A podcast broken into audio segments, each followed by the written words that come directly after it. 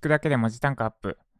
ミ社のメディアのディレクターを行っております。ユーデミで出しているウェブライター向けのこその自己性は1000名超え、ウェブライターとして執筆してきての9割が検索後にないジャパソンです。この配信では1日10分間程度であなたの時短カップにつながる情報を配信しております。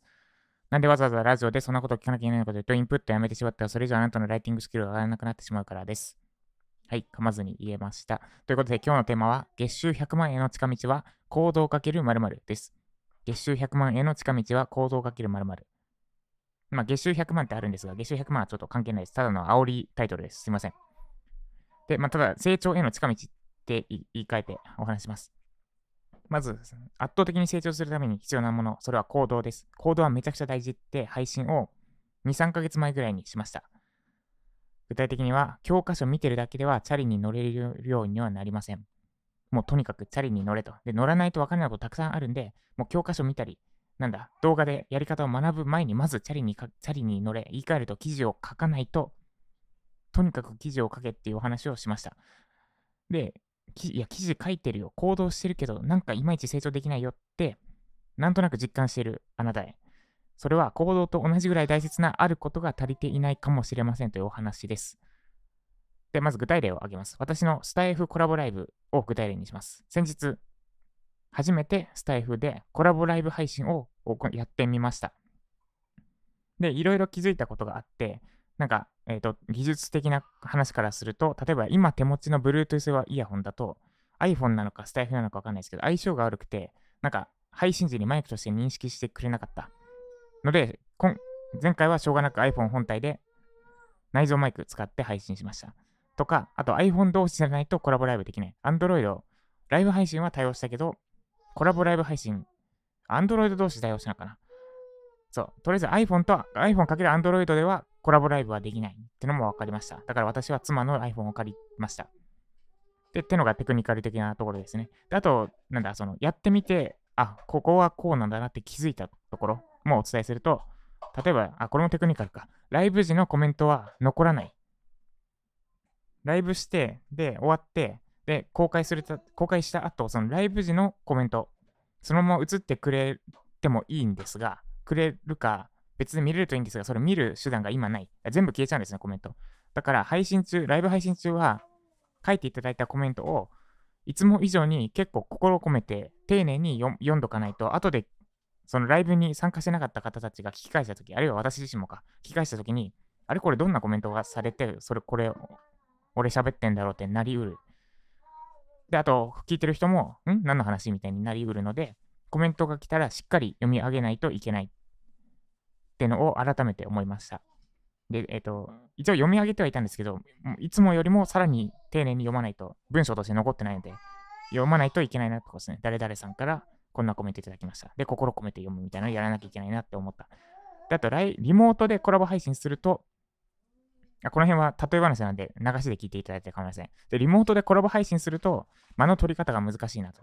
見えないので、声だけなので、どっちが喋るみたいで、両方とも喋り出したのが10回ぐらいあって、ここめっちゃむずいなって思いました。で、対策としては、例えば、 Zoomで顔を映しながら収録するとかも手としてはあるんですが、それだと、その話、ライブ配信に参加してる人との情報量に差が出るんですよね。聞いてる人は耳だけで聞いてるのに、私と YOSHIKI さんのコラボ配信してる人たちだけで、顔、動画付きでやってるから、えっ、と、そこ、その動画なら伝わるけど、声では伝わらないみたいなのが生じうるかなっていうとこで、まあ、そこは考慮しなきゃいけない。まあ、いろいろ考えなきゃいけないなっていうのと、あとは、サンドウィッチマンとかの、なんか、ラジオとか聞いて、2人の間の取り方とかを勉強しようかなって思いました。で、えー、あと2つぐらいですね、気づいたこととしては。話し手が2人だから、1つのテーマでも倍の時間ぐらいかかるなと。まあ、なんで、いつも今日みたいにこうやって1人で話す場合は、1つのテーマで、まあ、10分ぐらいで収まるんですが、2人で話す場合、1つのテーマであっても、まあ、掛け合いが生じるので、単純に、単純計算で倍になる。10分ぐらいの、1人で10分ぐらいの内容でも20分ぐらいになっちゃう。から、もうテーマをギュッと絞って、まあ、もう、用意するテーマとしては少なめでいいな。で、それに関連して台本は軽めでいいなと思いました。コラボ配信の時に、私いつもより台本用意しちゃったんですけど、それ台本用意しなくていいなって気づいたところですね。で、なぜならば、このコラボ、誰かとのインタビューとかでやる配信の魅力って、一人では話せないことが、誰かと話すことで出てくるかもしれないから。ってところですね。だから台本で用意できることには、このコラボ配信については価値ないんですよね。話してて、話の流れの中で、あ、こう、そういえばあの時あの話あったわって出てくる話こそ、えー、コラボ配信の意味がある。だから台本なんてもう本当にさらっとでい。つも以上にさらっとでいい。いつもさらっとだけど、いつも以上にさらっていいんだなとかを気づきました。ってのが私がこの間ライブ、コラボライブ配信やって、まあ、他にもいろいろあるんですが、一例ですね。一回、えーと、40分ぐらいスタイフで初めてコラボライブ配信して思ったこと、次回に生かそうと思ったこと、気づいたこととかですね。です。で、具体例長くなりましたが、コラボライブ配信、まあ、やりましたと。で、それやっただけで、果たして全員ここまで気づけるでしょうか例えばあなたが、あなたがこの私の配信聞く前にコラボライブ発信、コラボライブ配信やってたとして、私と同じぐらい、私、あるいは私以上に何か気づけたと思いますか？で、多分気づけないんですよ。で、それはあなたが別に配信者としてやろうとしてるわけじゃないからっていうのもあるんですけど、行動していろいろ発見できる人、あ、別に、あまあまあいいや、行動していろいろ発見できる人と、ただ行動して、で、よし、やったって満足して終わっちゃう。何も発見できない人。あるいはちょっとしか発見できない人。この差は意識です。つまり月収100万円の近道は行動かける意識です。ようやく答えなんですが。で、私はコラボライブ配信やるときに、時間よりうまく配信するためにを意識しながら配信しました。で、結果、いろいろ見えました。あ、コメントを読み上げなきゃいけないな。一つのテーマでも倍時間かかるから、話すトピックは1個だけにしよう。で、台本は話してる時に出てくる話題こそコラボライブ配信の意味があるから、台本はいつもで紙に用意していいなとかですね。で、これは次回よりうまく配信するためにっていうのを意識して配信して、後で振り返ったからこそ気づけたことです。で、この意識がなかったら私もさすがに気づけない。多分 iPhone じゃないとコラボライブできないんだなとか、イヤホン、あ、今持ってるイヤホンだと使えないんだなぐらいで終わってたと思います。まあコメント消えちゃうんだぐらいは気づけたかもしれないけど、今回気づいたことほど、ほど並みには気づけなかったはず。で、気づけたのは、この意識だけです。本当に意識だけ。次回より、よりうまく配信するためにどうしたらいいかを意識しながら配信したってだけです。で、これはライティングでも一緒です。書くのは大事。記事執筆するのは大事なんですが、ただただ書くだけではちょっと足りません。で、意識すべきことただ一つだけです。次回よりよりいい記事を書くためにはどうしたらいいんだろうを常に意識する。で、常に意識して執筆しましょう。もう十分行動してる。でも伸びないって方は、この意識です。次回よりいい記事を書くためにどうしたらいいんだろうを常に意識して執筆しましょう。それだけであなたの文字単価アップが、文字単価が上がり、月収100万人への圧倒的な近道になるはずです。でこれは、まあ、ちょっと上から目線っぽくなってしまいましたが、私自身にも言えることで、たまにただ書くだけ、ただ添削するだけになっちゃうので、次回、よりよく、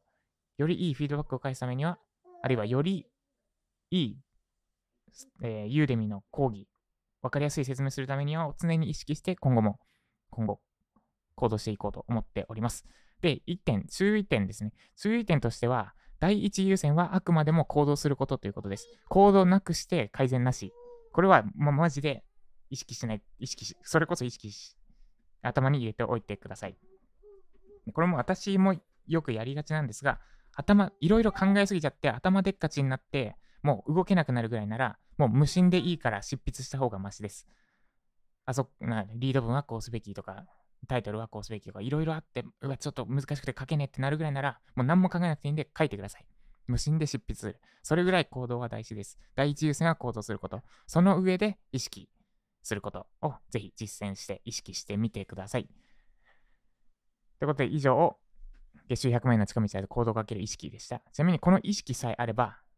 話、えー、おまけトークとしては、意識さえあれば、別にパソコンなんてなくても、紙や鉛筆すらなくても、ただ、もうマッパでも、いつでもどこでもライティングの勉強はできます。道端で見かける看板を遂行してみるとか、あるいは頭の中で過去に書いた記事をまた遂行してみるとか、あるあるいは会話の中で、あ、今なんかちょっと冗長なこと言っちゃったなって気にしてみるとかですね。もう意識、もう脳みそさえあればどこでもでも勉強できないです。で、どこでも勉強しようっていう、ここの場合に必要なのはどこでも勉強するって意識ですね。はい、以上、余談でした。この余談いらなかったかもしれないですね。ということで、以上、月収100万円の近道は行動かける意識でした。この配信が参考になった方は、いいねお願いします。まだフォローいただいてない方は、スタンド F のアプリにインストールしてフォローしてみてください。元ジャパソンさんから聞きたい、知りたい、学びたいって方は、ユーデミの講座を受けてみてください。アラサー・リーマンがライティングを学ぶべき3つの理由というコースを今だけ無料で公開しております。5段階評価で4.7の高評価いただいているコースです。概要欄にリンクを貼っておきますので、ぜひ受講してみてください。1時間、1時間ぐらいの動画なんで、まあ、サクッと通勤時間使えば往復、往復だけで見れちゃうかなってとこですね。ぜひチェックしてみてください。ということで、今日は私は、えっと、メディア運営、まあ、2つメディアを、音声配信とジャパソン、ウェブライティングに関するメディアの2つを運営してるんですが、その記事作成のやり方をちょっと、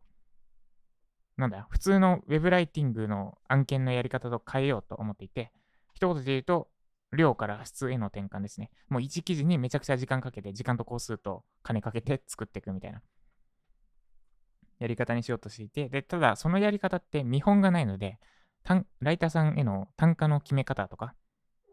あとは構成のチェックもただ競合分析するだけじゃ足りないので、とかを決めていかなきゃいけないってところで、そこをちょっと固めていこうと思っております。で、あとはあれですね、3時から、えー、インタビューもあります。私のウェブライター向けの未経験から半年間で文字単価2円を目指すウェブライター向け総合講座を作るにあたって、ライターさんにインタビュー、それも3時からあるので、それをやっていきます。ということで今日も次より良くするために、明日よりよく生きるためにどうしたらいいのか常に意識しながら頑張っていきましょう。以上、ジャパソンでした。